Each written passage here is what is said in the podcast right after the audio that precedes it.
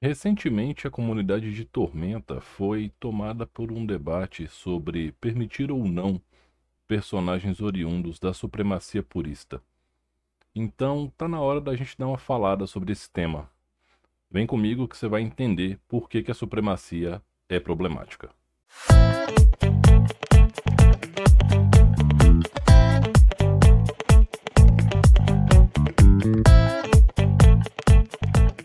Saudações, seres pensantes, diretamente dos estúdios Contar e Mestrar. Eu sou o Rufus e hoje o tema é sério, o papo é brabo.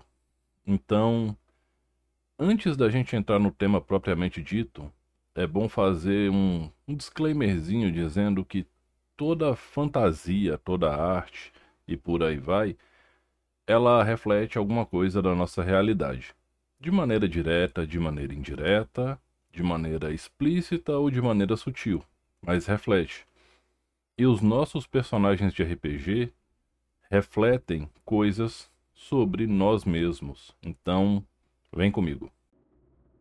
Para a gente compreender o que, que é essa supremacia purista e como ela surgiu, a gente vai ter que dar uma olhada no cenário de Tormenta e como ela foi construída.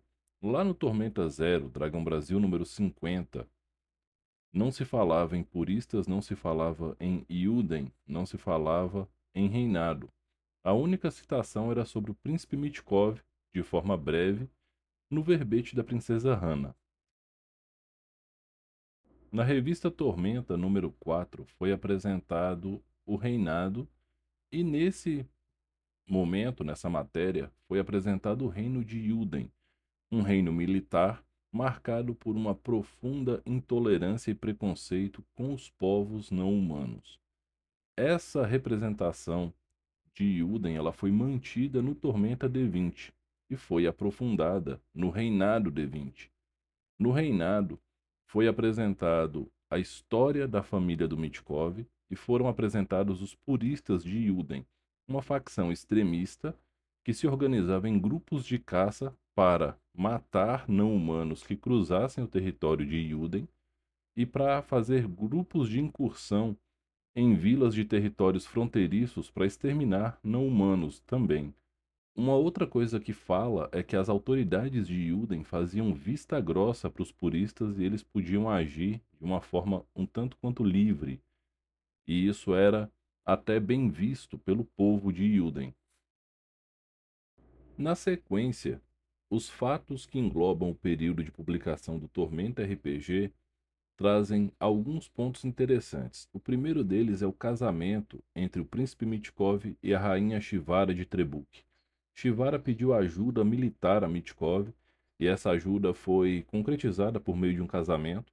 Shivara queria o poderio militar de Yuden para lutar contra a área de tormenta que se formou próxima a Trebuk, além do Rio dos Deuses, Mitkov queria aumentar suas fileiras e ganhar mais poder e continuar o seu plano de se tornar o imperador rei. Porém, esses planos deram errado. Os dois exércitos que tinham a participação de Mitkov como gestor foram derrotados. Primeiro foi o exército do reinado contra a área de tormenta de Gatsvalit. E o segundo foi o momento do Dragão da Tormenta, que é narrado ali no final da trilogia de Tormenta. Basicamente, Mitkov foi desmascarado em seu intento de tomar a coroa de imperador rei e ele foi deposto pelo imperador rei Torme.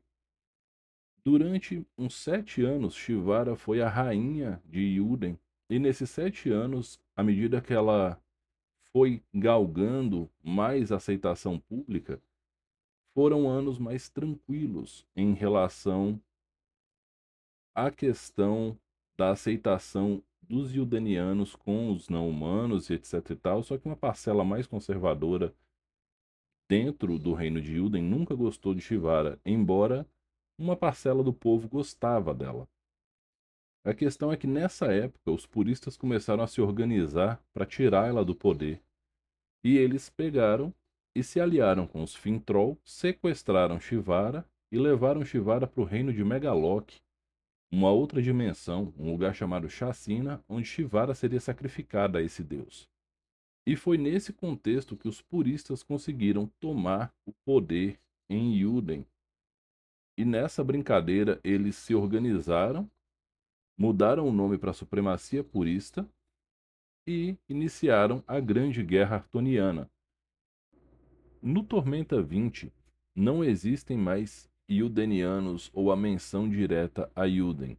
A menção é aos supremacistas e à supremacia purista, e eles não estão inclusos dentro da parte de possibilidade de criação de personagem. Eles estão inclusos no capítulo de ameaças. E isso também se repete no suplemento Ameaças de Arton. E, além disso, tem um outro ponto que é importante trazer aqui.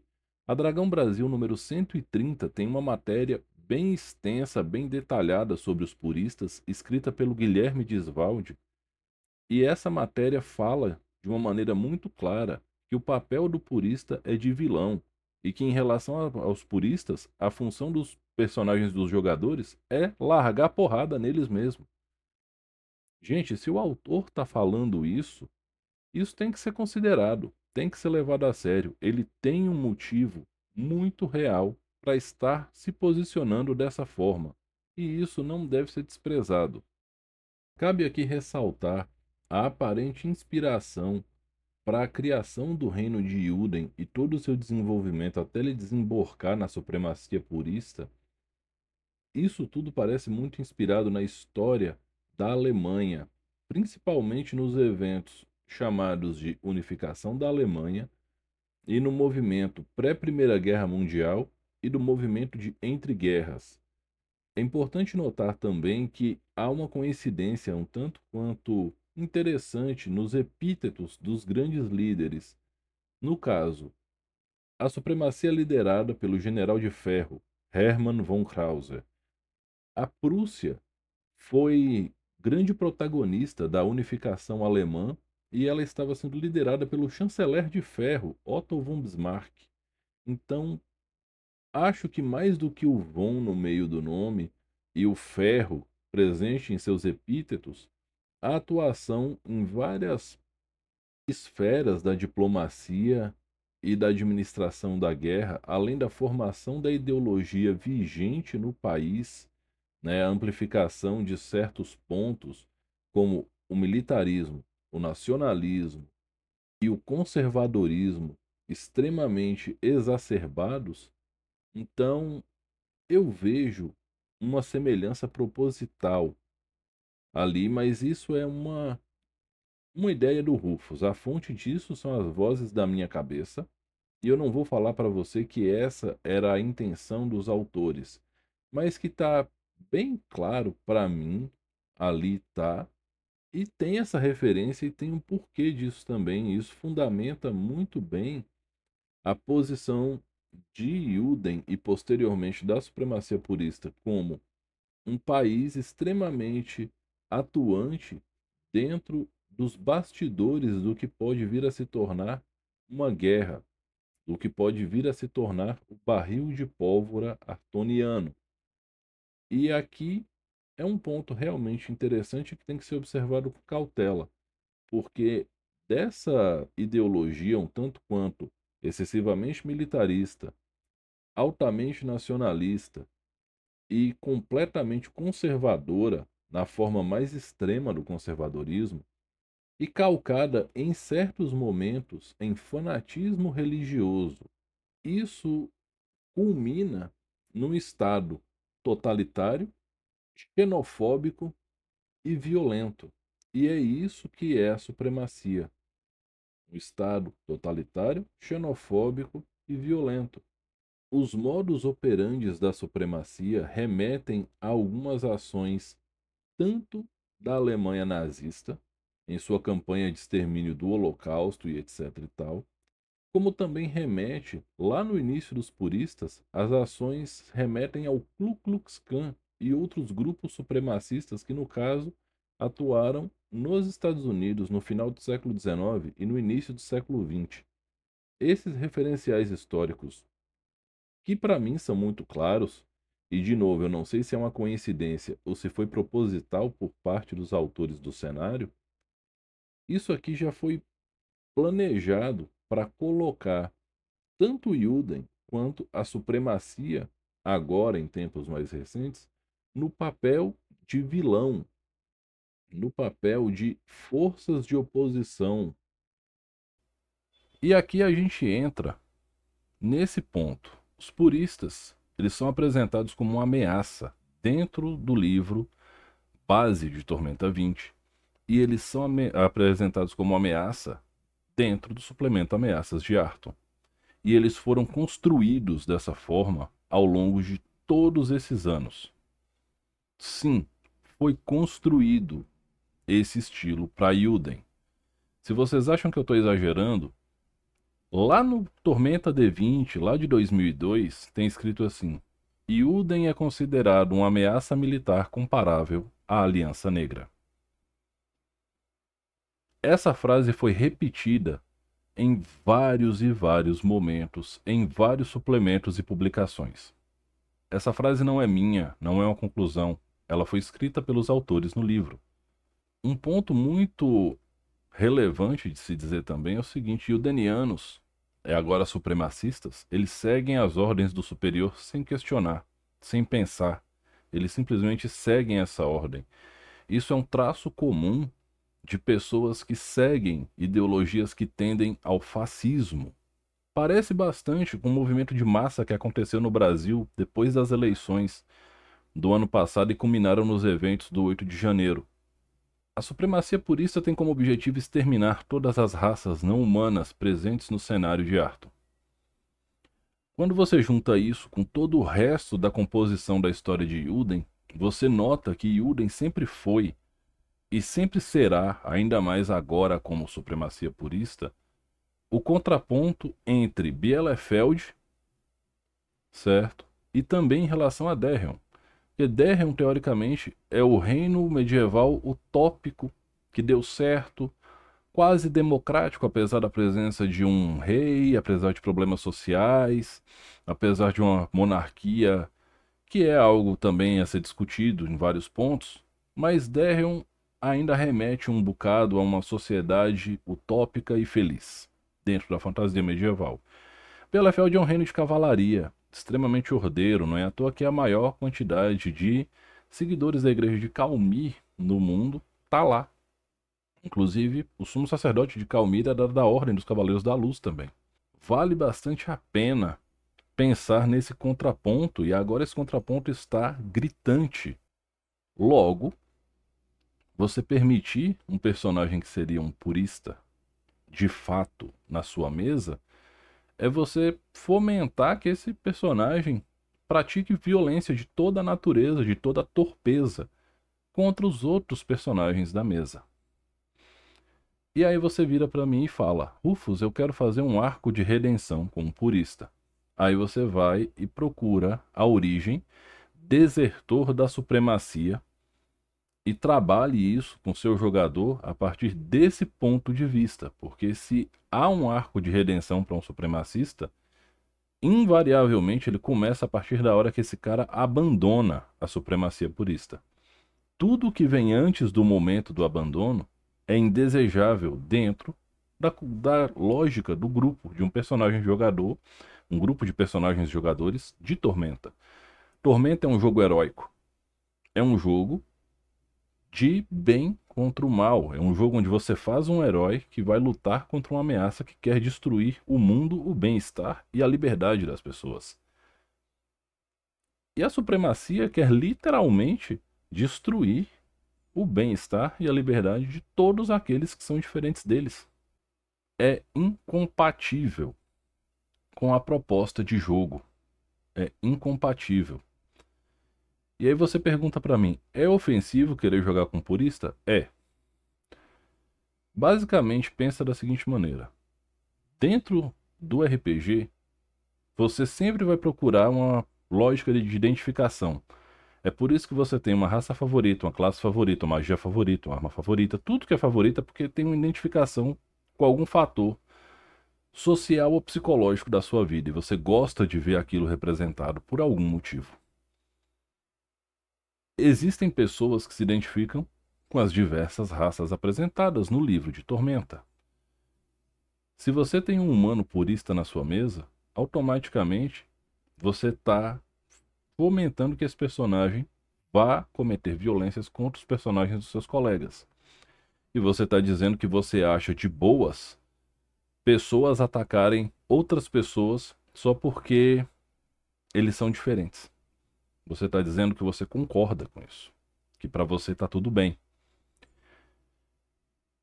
E não vem com esse papo de proposta de jogo e etc, etc, não. Porque não é assim que as coisas funcionam na real. Todo personagem que vem de uma lógica meio torpe dessa é só um reflexo de coisas torpes dentro de você. Se você quer jogar com um personagem que está saindo para matar outras pessoas por esporte e satisfação do próprio prazer mórbido e sórdido, cara, procura uma terapia. Na moral, do fundo do coração, procura uma terapia. E. Bom, vale lembrar que os comportamentos puristas dentro da sociedade real, eles existem. Eles estão presentes em grupos como as células neonazistas. E se vocês acham que eu estou exagerando, vão atrás dos dados da Polícia Federal e vejam o aumento estarrecedor do número desses grupos no Brasil nos últimos anos. Arcos de redenção, e aí eu tô ouvindo alguém gritando lá no fundo: No Baldur's Gate 3 tem o arco de redenção de um Mind Flayer. Na moral, foda-se. Sabe por quê? Mind Flayer não é um ser humano, ele não compreende a lógica humana. E isso vai se aplicar para um dragão, para um Mind Flayer, para um Aboleth, para um cubo gelatinoso, para um Beholder. E aí você vai inserindo aqui monstros. Criaturas humanoides que têm sociedade e cultura definida não são monstros. E aí você vai falar, pô, Mind Flayer tem uma sociedade e cultura definida. Mais ou menos, se você for olhar com detalhe tudo que já foi escrito sobre Mind Flayers, você vai ver que eles não são, não. Eles têm mais características que remetem a eles como literalmente predadores de humanos do que como humanos em si. E arco de redenção desse tipo de monstro é um arco de humanização, caso você nunca tenha reparado. Quando um dragão tem um arco de redenção, quando um Mind Flayer tem um arco de redenção, se um Beholder tem um arco de redenção, se qualquer coisa tem um arco de redenção, esse arco é composto de etapas onde valores fundamentais ao que é considerado indispensável à sociedade, ao convívio social humano, esses valores são apresentados e assimilados por essas criaturas e eles passam a pensar de, da forma com que um humano funcional dentro de um ambiente de sociedade deveria pensar. É assim que ocorre esse arco de redenção. Observe com calma, você vai ver que eu não estou exagerando. Baseado nisso tudo que eu falei, a minha opinião é: lugar de purista é do lado de lá da linha do combate, é no grid dos inimigos. Puristas são parte das ameaças pelo que eles representam ideologicamente. Porque tudo que eles representam é tudo que a gente não quer, tanto na sociedade real quanto na sociedade utópica. Se você não aceita essa lógica que esses puristas representam enquanto alegoria na vida real, não faz sentido você não se levantar contra eles também no seu momento de escapismo, no seu momento de hobby, no seu momento onde você só quer ficar tranquilo. Não faz sentido você querer jogar com purista. Não faz. Se ainda assim você discorda de mim, tudo bem, mas saiba que se essas suas ideias começarem a se manifestar um bocado e você começar a falar disso publicamente, você pode receber uma visitinha da Polícia Federal. Não sou eu por fazer essa denúncia, eu nem preciso. Eles chegam, não se preocupe. Até porque algumas ideias quanto incitação ao crime, algumas atitudes de xenofobia e coisas do tipo, todos esse, todas essas coisas são crimes tipificados no Código Penal brasileiro.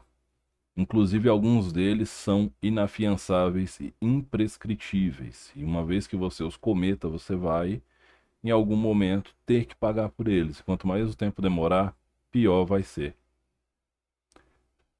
Bom, em resumo, lugar de purista é no hall de vilões e é para ser enfrentado com muita garra e determinação pelo grupo. Sim, chapéu de purista é marreta. Lembrando a todos que esse podcast é um oferecimento dos amigos e parceiros do Contar e Mestrar, Hamburgueria Tom Artesanais, o Sebo do Anderson, a Nuvem Voadora Bookstory e a Tribo Arquearia. Lembrando a todos que também é um oferecimento dos nossos apoiadores do Catarse, catarse.me barra com apoios a partir de R$ reais. Você ajuda o Rufus a manter viva essa missão de contar histórias, trazer gente bacana para conversar e de vez em quando puxar as orelhas de vocês quando as ideias tortas estiver rodando na comunidade, porque eu vou falar sim. Por último, mas não menos importante, lembrem-se de deixar o like no YouTube, certo? De curtir o episódio lá no Spotify, de ativar as notificações e de seguir o Contar e Mestrar nas redes sociais. E, como eu sempre digo no final, respeitem-se, divirtam-se, dividam o lanche. Covid tem uma variante nova, Existem várias coisas que se trata com vacina. Portanto, vacinem-se, vacinem seus filhos e vacinem quem vocês amam. Mais uma vez, respeitem-se, divirtam-se. Eu sou o Rufus e esse foi o podcast do Contar e Mestrar. Valeu!